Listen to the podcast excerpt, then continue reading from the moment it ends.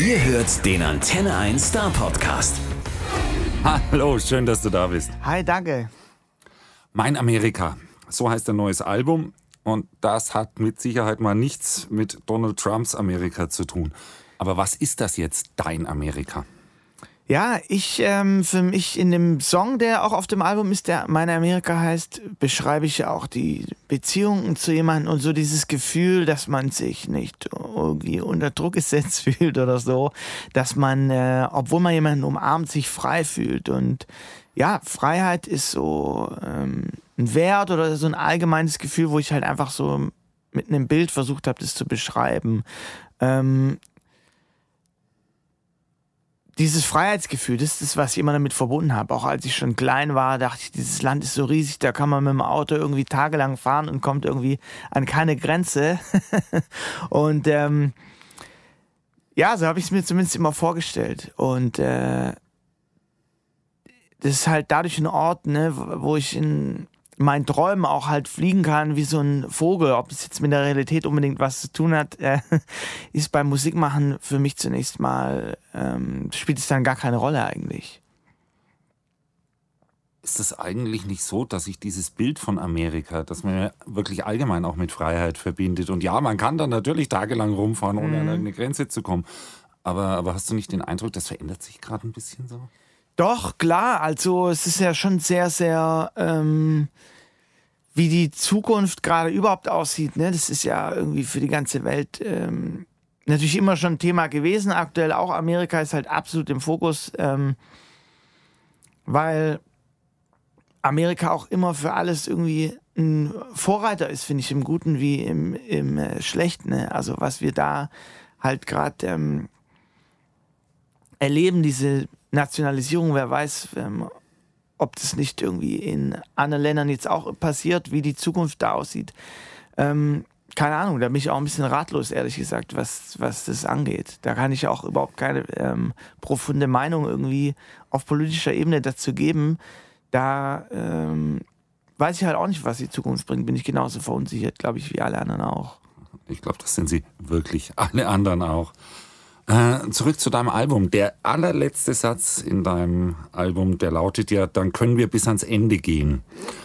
Jetzt ist es aber kein Ende, sondern irgendwie habe ich eher den Eindruck, das hört sich nach Aufbruch an. Ist, ist das das durchgehende Thema von dem Album? Ist das Aufbruch? Ich glaube ja und ich glaube, dass Ende auch so eine Art Ziel bedeutet. Für mich auch jetzt gerade vielleicht dieser Abschluss des Albums und dann kommt eben was Neues. Ne? In dem Moment, wo man über ein Album redet, redet man ja auch schon wieder über die eigene Vergangenheit so, sozusagen. Und ähm, das zeichnet einfach die letzten Jahre, was ich gedacht, gelebt und gefühlt habe, ist eben auf diesem Album drauf. Und ähm, dieser Aufbruch, der kommt absolut immer wieder aufs Neue, ganz klar. Das ist jetzt keins dieser ganz einfachen Pop-Alben, sondern eher eins, auf das man sich einlassen muss, aber ich denke dann auch sehr reich belohnt wird äh, durch die Songs. Also mir geht es zumindest so die, diese Songs sind wie Bilder, die man dann, dann, dann auch immer wieder mal sehen mag. Und du hast jetzt diese Songs geschrieben. Entstehen bei dir auch im, immer noch Bilder im Kopf, wenn du die Songs hörst oder, oder live spielst? Und wenn ja, welche? Ähm, also was ich zum Beispiel damit verbinde, ist auch ähm, die äh, Zeit, die ich damit verbracht habe, dieses Album äh, zu gestalten. Also mir fallen da Momente ein, wie wo manche Songs fertig waren ähm, und ich dann irgendwie nachts über die Autobahn gefahren bin und die anhöre und dann äh, versuche ich immer so zu, ja, wie fühlt sich das an? Und dann verbinde ich damit dann auch wieder selber Erinnerungen damit, ne? Also wie ich das Lied dann zum ersten Mal gehört habe, wenn es fertig ist. Und ähm, Ansonsten versuche ich auch die Lieder irgendwie für mich lebendig zu halten, indem ich sie jetzt halt live spiele und auch ähm, immer wieder versuche neu zu interpretieren. Also immer wieder auf einen aktuellen Stand mit meinem Leben zu bringen. Und ich hoffe, dass die Lieder auch so interpretierbar bleiben, dass sie so einer gewissen Veränderung standhalten, auch einer eigenen Veränderung, dass ich auch ähm, die nächsten Jahre natürlich noch Lust habe, die immer wieder dann auch zu spielen. Klar. Also da ist ja gerade zum ersten Mal Nintendo. Das, das ist ja einer dieser Songs, der wirklich von Erinnerung lebt. Äh, ich, ich meine schon auch ein ganz besonderer Song. Wie, wie würdest du ihn beschreiben?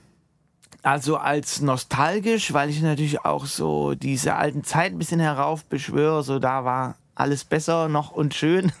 Und Mama, ähm, ist es auch für mich, äh, kann ich diese Gefühle dann wieder haben. Ne? Also dieses Gefühl ist dann irgendwie das gleiche wie damals, weil ähm, dieses Gefühl ja nicht verloren geht, sondern nur der Moment, in dem irgendwas passiert ist. Und ähm, diese, diese Frische ne, von einem Erlebnis, das man zum ersten Mal äh, gemacht hat, ähm, das erlebe ich auch heute noch.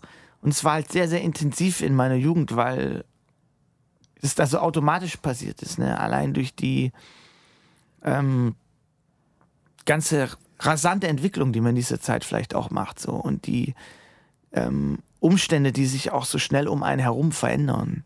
Dass ständig irgendwas passiert. Und ähm, das ist auch diese die, Lebendigkeit, ne, die versuche ich da halt auch so ein bisschen zu beschreiben. es ist ja auch, auch dieses Gefühl, alles ist möglich. Und, und, und lass uns mal für einen Moment spinnen, wenn wirklich alles möglich wäre, wenn du jetzt für einen Tag äh, in der Lage wärst, alles möglich zu machen, was würdest du tun?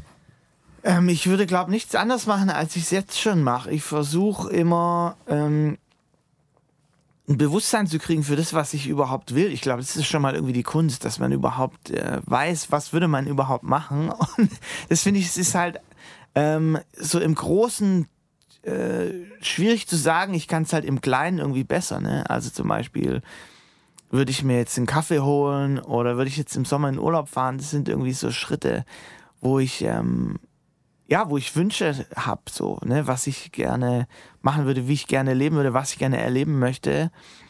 Und ähm, was ich, glaube ich, selber verändern kann, ist, ob ich so eine Geduld irgendwie aufbringe. So dann ist, glaube ich, alles tatsächlich möglich, wenn man ähm, bereit ist, auch vielleicht über dieses Leben rauszuschauen. Vielleicht gehört so eine gewisse Spiritualität auch dazu. San Francisco Nights als Stichwort ist auch ein Song, der absolut raussticht, meine ich, auf dem Album. Das ist auch so ein bisschen wie ein Spaziergang durch diese Stadt. Äh, wie entstand dieser Song? Ich bin ähm, zwischengelandet äh, in Atlanta und habe so Wohnmobile gesehen und dachte, boah, jetzt wäre es eigentlich auch cool, ähm, ja, mit so einem Wohnmobil wäre eigentlich auch cool, mal rumzufahren. Und ähm, dadurch, dass ich noch nie in Amerika war, immer mir überlegt habe, wie würde es wohl sein, wenn ich dort bin. Und dann ist so ein neues Tor aufgegangen, dass ähm, dieser eine Wunsch sich irgendwie mit dem Moment erfüllt hat, in dem ich dort gelandet bin und dann was ganz anderes passiert ist. So, ne? Dass ich dachte, jetzt geht es eigentlich erst richtig los, dass man dieses Land auch mal noch entdecken könnte. Zwei andere Songs, nämlich bis ans Ende der Hölle und das kalte Herz, das sind ja Songs, die eigentlich zu dem Film Das kalte Herz gehören, der unlängst erst, erst im Kino war. Wie kam es denn eigentlich dazu? Hast du die, da hat dich da jemand gefragt, magst du was zu dem Film schreiben oder, oder wie ja, war das? ich hatte das ja eigentlich gar nicht auf dem Schirm. Ich hätte mir das fürs nächste Album vorstellen können, wieder was vielleicht nur mit Gitarre zu machen oder so. Ähm und der Johannes Naber hat angerufen. Ich dachte, hey, Kolumbus wollte irgendwie ähm, Indien entdecken, hat Amerika entdeckt und war dann damit auch zufrieden, irgendwie, sag ich mal. Und ich habe halt versucht, die ähm, Sachen, die unterwegs passieren auf der Reise, dann auch so zu akzeptieren. Und ähm, dass der angerufen hat und ich Lust hatte, so ein Lied zu machen, hat natürlich überhaupt nicht in dieses Konzept reingepasst. Ähm, aber ich hatte unheimlich Lust, dieses Lied live aufzuführen. Und dann habe ich gesagt, ich mache es einfach auch mit auf die Platte, auch wenn es ein bisschen durcheinander sich vielleicht nachher anfühlen könnte. Ja, vielleicht auch wieder nicht, weil wenn man so ganz, ganz dahinter guckt, passt es eigentlich doch wieder ganz Mhm. gut zu der Hauptthematik. Ähm, noch ein Song, den, den ich persönlich äh, sehr schön fand, das ist Roman. Äh, Gibt es da jetzt eigentlich, jetzt kommt die Nähkästchenfrage, gibt es da eigentlich eine besondere Person, an die du denkst, wenn du solche Songs schreibst? Ja, wobei ich sagen muss, dass ähm, das ist so ein, geht eigentlich allgemein um Leute, die mir sehr nah sind. ne? Es ist so ein Familiengefühl und ich will genauso für ähm, meinen Vater ein Roman sein als andere Leute, die mir nahestehen. oh, ja, ich ähm, du merkst schon, ich weiche ich weich ein bisschen aus, aber. Das ist auch gut so. Wir müssen ja das Mysterium noch ein bisschen bewahren. Hören Sie auch das nächste Mal wieder zu, wenn es vielleicht wieder keine Antwort darauf gibt. Alles klar. Dankeschön. Ähm, zum Thema Personen. Also, ich, ich finde das immer ganz interessant zu fragen, wenn du eine beliebige Person treffen könntest, wirklich völlig wahllos, tot, lebendig, äh, welche Person würdest du treffen und was würdest du mit der besprechen wollen? Mm, ich. Äh, hm. Vielleicht ist das der Moment, wo ich meinen Kaffee kann. Ja, ja, ja, ich überlege mal kurz. Also, es gibt viele Leute, die ich irgendwie gerne so beobachte oder die irgendwas haben, wo ich denke, hey, das würde ich auch gerne können. Mhm. Zum Beispiel der Sänger von Kings of Lean, den bewundere ich halt dafür, wie krass, wie krass er singen kann. Ob ich jetzt deshalb irgendwie mit ihm rumhängen würde, weiß ich nicht. Oder es gibt äh, Leute, die, wie zum Beispiel Helmut Schmidt, da interessiere ich mich sehr dafür, wie er sein ähm, Leben gestaltet hat. Ähm, ansonsten finde ich, glaube ich, das Leben interessant genug, als dass ich irgendwie mir jetzt jemand Spezielles raussuchen müsste dafür. Ich habe so den Verdacht, du triffst auch wieder eine ganze Menge Menschen in, in nächster Zeit. Gleich im März tourt ihr jetzt mit dem neuen Album schon wieder durch die großen Hallen. Äh, ich habe mal eben kurz überschlagen, bis zum Sommer habt ihr dann schon wieder über 100.000 Menschen beschallt. Äh, hast du da eigentlich noch Zeit, äh, nervös zu sein oder gibt es überhaupt noch sowas wie Lampenfieber? ja, also ich sag mal, ähm, viele Termine und ähm, auch äh, ja ein gewisses in Interesse so an der eigenen Person. Das ist auch ganz schön, das gerade wieder zu erleben, weil man hat ja auch Phasen, ähm, wo das halt gar nicht so ist, wo man irgendwie zu Hause sitzt und äh, man denkt, egal ob man jetzt aufsteht oder nichts, macht irgendwie gar keinen Unterschied. Und dann so wieder ein bisschen Leben in der Bude zu haben, das äh, belebt mich natürlich selber auch total. Und ähm, gerade ist es schon so, dass ein Termin nach dem anderen kommt und ich gar nicht so viel Zeit habe irgendwie ähm, für Lampenfieber. Aber wenn das dann kurz vorm Konzert, ich denke dann auch oft, jetzt habe ich keins mehr, aber wenn ich dann irgendwie die Leute sehe und die Band ist da und diese magische Stimmung auch irgendwie ist, dann, ähm, dann wird es wahrscheinlich immer so sein. Vielleicht gehört das ja auch ein bisschen dazu.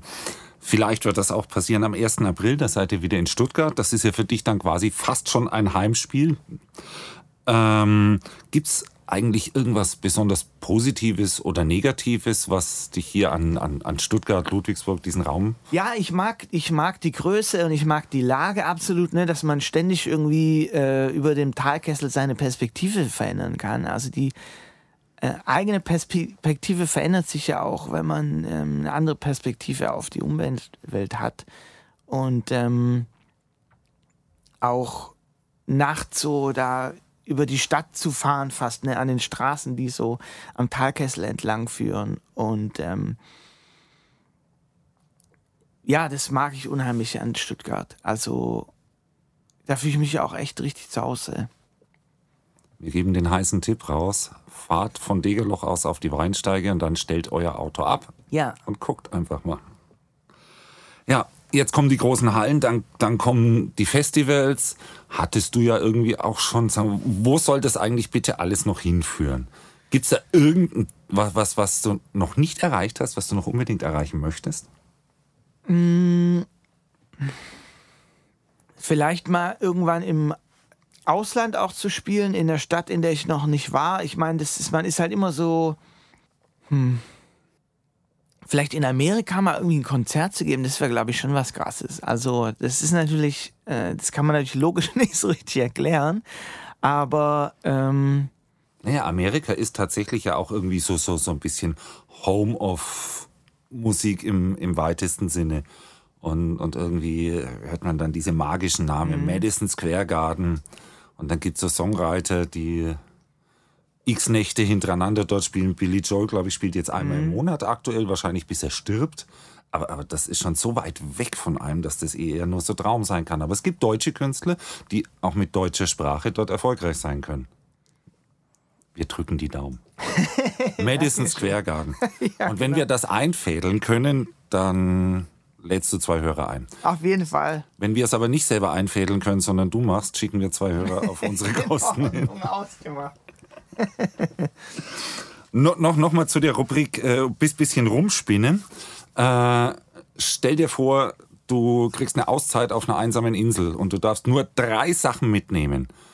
Und da geht's keine Person. Wirklich nur drei Dinge, die für dich Luxus sind. Was würdest du mitnehmen? Meine Gitarre, mm, ein Messer und eine Zahnbürste. Genau, und wir kommen zu Besuch vorbei und bringen dir einen neuen Satz Seiten. Alles klar. Schön, dass du da warst. Wir freuen uns sehr auf den 1. April Danke. und bis bald mal wieder. Danke, ich mich auch. Ciao. Der Star Podcast bei Antenne 1.